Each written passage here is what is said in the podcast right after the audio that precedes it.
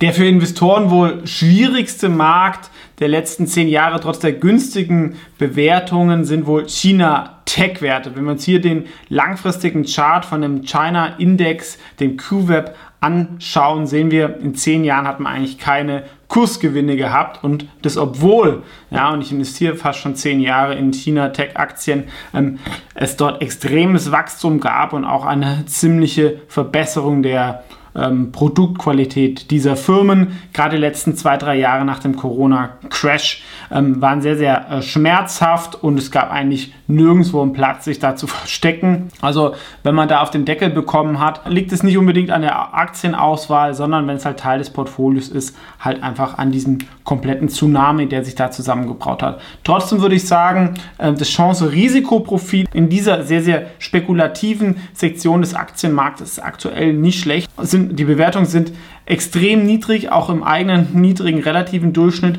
Und man sieht doch klare Zeichen aus China, dass China zumindest interessiert ist, die eigene Wirtschaft wieder auf bessere Beine zu bekommen und auch daran interessiert ist, den Kapitalmarkt zu öffnen. Sowas kann sich natürlich alles immer irgendwie ändern, aber sag ich mal, man hat schon gemerkt, wenn man die eigenen Internetfirmen da stark reguliert, dann bauen die keine Mitarbeiter auf und ähm, die Bewertungen im, von Chinas ähm, Tech-Ikonen-Verhältnis zu der USA ist sicherlich auch einigen Chinesen im Dorn im Auge. Und wenn die Welt vielleicht im nächsten Jahr mal ein bisschen wieder normaler ist, dann sind da aus fundamentaler Sicht extrem große Chancen, werden wir gleich in diesem Kurspotenzial sehen. Deswegen gibt es in diesem Video 10 China Tech Aktien mit ähm, erwartbaren Renditen. Natürlich alles keine Empfehlung oder Anlageberatung. Ich bin in allen dieser Aktien indirekt investiert und dadurch können sich natürlich Interessenskonflikte ergeben. Die erwartbare Rendite äh, steigert sich nach und nach. Das ist eine neue Sektion, setzt sich aus dem Kurspotenzial nach dem fairen KGV zusammen, dem organischen Wachstum und der sogenannten Gewinnrendite, also was die Firma an Gewinn hat, ähm, was sie in Aktienrückkäufe oder Dividende ähm, stecken kann und die ähm, Rendite ist dann auf drei Jahre gerechnet. Ja? Ähm, kann alles komplett natürlich anders kommen, aber zeigt zumindest, äh, wenn dieses KGV in drei Jahren zum Beispiel erreicht würden würde, dann könnte man mit dieser Rendite rechnen. Ja? Und da wird, glaube ich, schon auch das Potenzial ähm, äh, deutlich, aber das ist natürlich erst, sag ich mal, nur so ein erstes Anzeichen, weil oft muss man das natürlich doch bereinigen, wie zum Beispiel hier im Fall von Baidu, die auch noch viele Beteiligungen haben ähm, an dem Netflix von China und solche Themen, aber auch so haben wir jetzt einen 13er KGV, dazu noch Net Cash von ungefähr der Hälfte der Marktkapitalisierung. Wenn man das rausrechnet, wären wir hier sogar beim einstelligen KGV.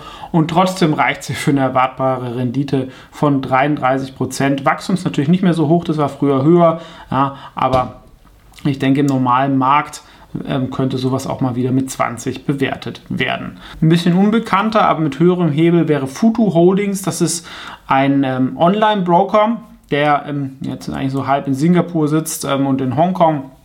Und das ist natürlich eine Spekulation, dass die Chinesen ähm, indirekt oder direkt ähm, halt auch mehr in internationale Aktien oder in China-Aktien investieren, die in der USA gelistet sind und halt auch, das ist auch inzwischen vielleicht politisch gewollt, dass die hohe Sparquote in China nicht nur in den Immobilienmarkt fließt, sondern halt auch in Aktien. Und das ist natürlich auch ein mega Upside-Potenzial, dass die Chinesen selber halt vor allem die Aktien kaufen und nicht unbedingt die Ausländer, letzten Quartalszahlen waren sehr, sehr gut. Hängt natürlich immer ein bisschen am Markt. Ähm, nächste könnten natürlich nochmal gemischt werden, weil es bei China ein bisschen runterging.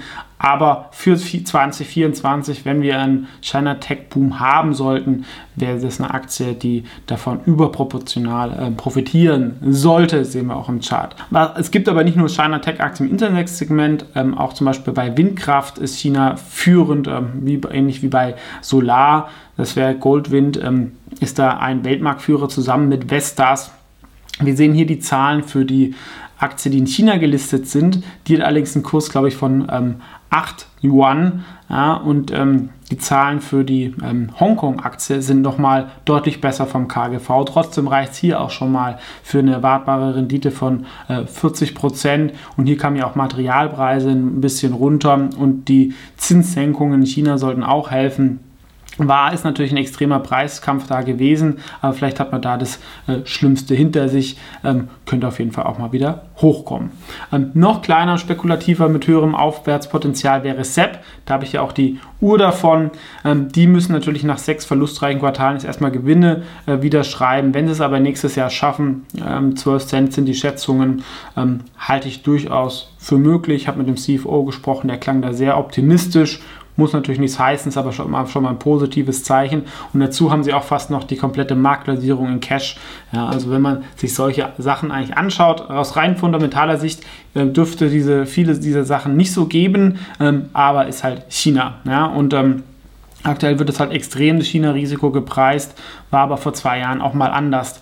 Ähm, und das Risiko hat sich im Verhältnis vor zwei Jahren eigentlich jetzt nicht so massiv geändert, sondern mehr die Wahrnehmung. Es ähm, gibt natürlich auch Large Caps mit hohen ähm, Potenzialen. JD fällt nur, klar, das Wachstum ging äh, stark runter, aber wir haben hier inzwischen ein einstelliges KGV und das auch, obwohl hier ein guter Teil der Marktkapitalisierung mit Cash hinterlegt ist. Klar, es gibt ein bisschen Aktienoptionen, aber auch so, glaube ich, wäre es nicht so viel höher. Und wenn sich das hier mal normalisiert, klar, Pinduoduo wächst deutlich stärker, ist aber ein bisschen anderes Segment, ein bisschen andere Zielgruppe.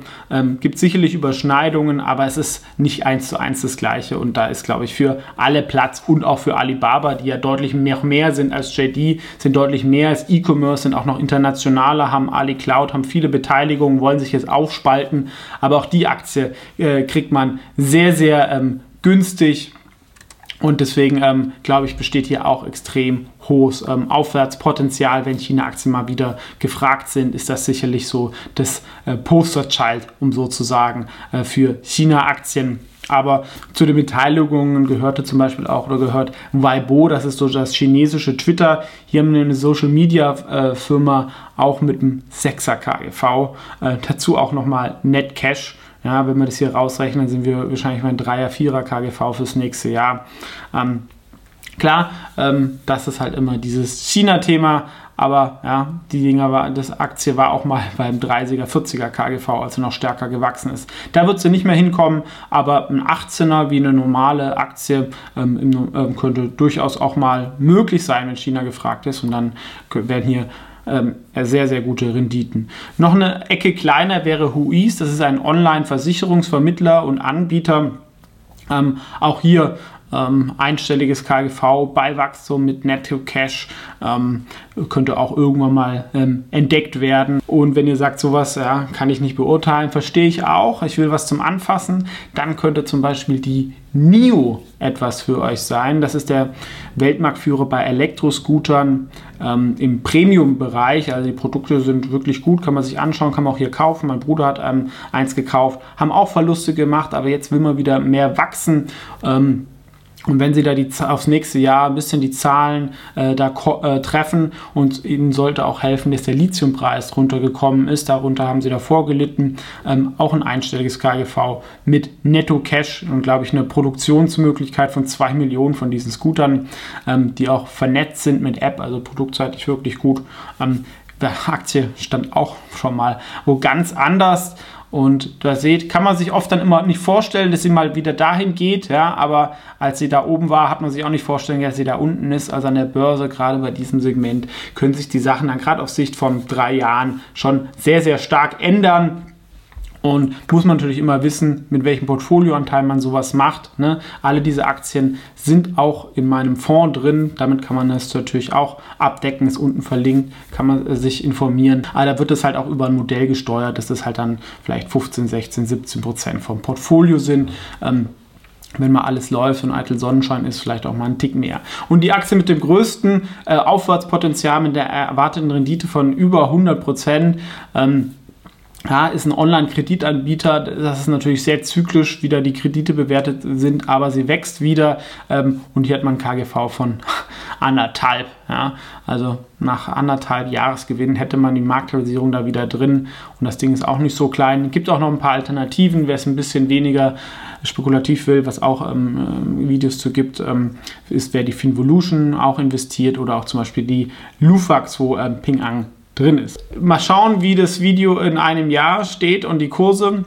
Auf jeden Fall, wer es ein bisschen spekulativ möchte, kann sich die Aktien hier mal anschauen oder wie gesagt natürlich über meine Investmentprodukte. Welche Aktie findet ihr hier am spannendsten? Welche habt ihr vielleicht selber?